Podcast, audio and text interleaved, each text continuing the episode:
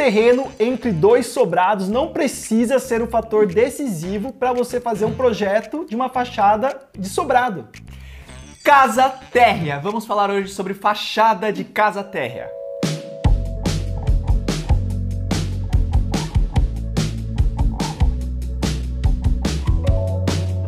De fato, pensar na fachada de uma casa térrea entre dois sobrados é um desafio. Mas quem não gosta de desafio, né, Gui? É isso aí, todo arquiteto gosta desse desafio. Um condomínio ou um loteamento aberto vai seguir as mesmas normativas e legislação de uma prefeitura ou de uma associação, que vai ter alturas máximas. Uma casa térrea, ela pode atingir a altura máxima que está estabelecida nessas normativas e legislações. Então você não precisa fazer a altura do pé direito dela convencional, você pode abusar. E para isso a gente vai falar sobre algumas dicas aí para você crescer a sua casa e ela ficar com uma cara maior do que simplesmente uma casa térrea.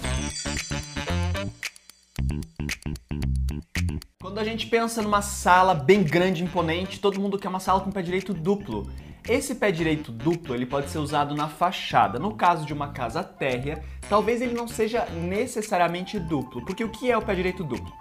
É duas vezes o pé direito, ou seja, você tem o pé direito do térreo e do pavimento superior.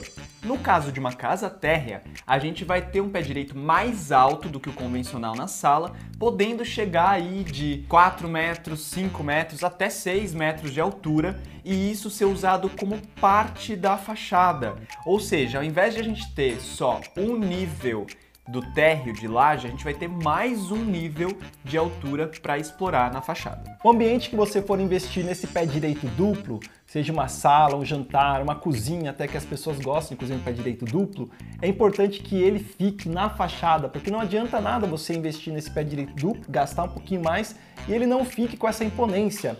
Por isso que a gente gosta de colocar esse pé direito mais elevado na entrada. Essa questão de dobrar ele ou subir um metro, um metro e meio, também tem muito a ver com o custo que você vai investir em fiado de tijolo, em colunas mais robustas. Então, na hora de você fazer o projeto, leve em ponderação também esse custo adicional para sua fachada crescer. Neste exemplo aqui, a gente tem a porta principal em que o pé direito alto ele também veio para a fachada, ou seja, quando você está de frente com a casa, você já está de frente com uma porta que ela é dupla e que ela demonstra um pé direito mais alto. E além disso, ter uma casa térrea na sala de entrada com o pé direito elevado, você vai ter um conforto térmico. Pense, o ar quente ele sobe. Você vai ter uma casa mais fresca, porque nos dias de calor esse ar quente vai estar acima da sua cabeça. Isso vai fazer com que você consiga investir menos em ar condicionado para sua casa.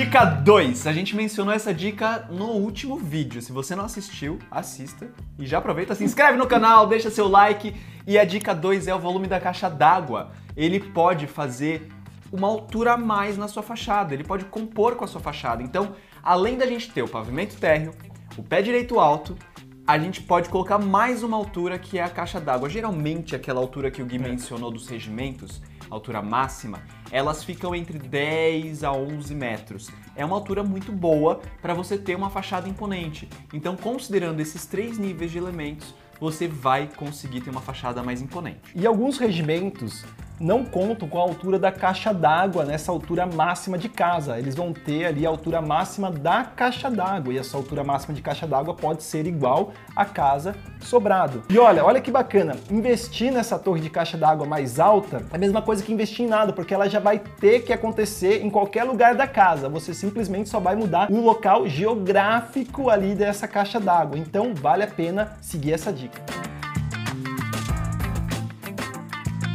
Foi o tempo em que uma casa térrea ela era pequenininha e não era tão imponente quanto um sobrado. Quem quer construir uma casa térrea com medo de ficar miudinha, não precisa mais ter esse medo. Por quê? Porque os elementos da fachada eles vão compor uma fachada bonita. Aqui no escritório a gente usa empenas, que são aqueles elementos verticais, e a gente usa as lajes horizontais como elementos grandes que se estendem na fachada para dar a impressão de mais larga. Então, se você tem é, esses elementos colocados de uma maneira harmônica, você consegue deixar sua fachada maior e mais atrativa. Sabe aquela dica então de investir em elementos que fazem a casa ganhar altura, em um terreno menor de 7, 10, tome muito cuidado, porque ah, não são só elementos verticais que vão fazer sua fachada ficar mais imponente, também são elementos horizontais, horizontais. que vão de um ponto ao outro. O que, que a gente faz aqui dentro da Guedes Bissoli? É que a fachada ela tem um olhar direcionado, que ele vai do lado esquerdo para o direito. Então, quando você se deparar com uma fachada, ela vai ficar com a sensação de grandeza quando você faz assim com o olho, ó, olha para cá, olha para cá, e você não sabe para onde olha. Mais importante disso tudo, preste atenção na composição desses elementos, não crie um samba. Mas assim, se você também não tem um terreno pequeno, tem um terreno grande, que é uma casa terra, que a maioria das pessoas, quando vem até a gente, tem um lote de mais de mil metros e fala, ah, para que, que eu vou fazer um sobrado? Que era o que o sonho da minha casa terra. Você também pode ter essa fachada imponente.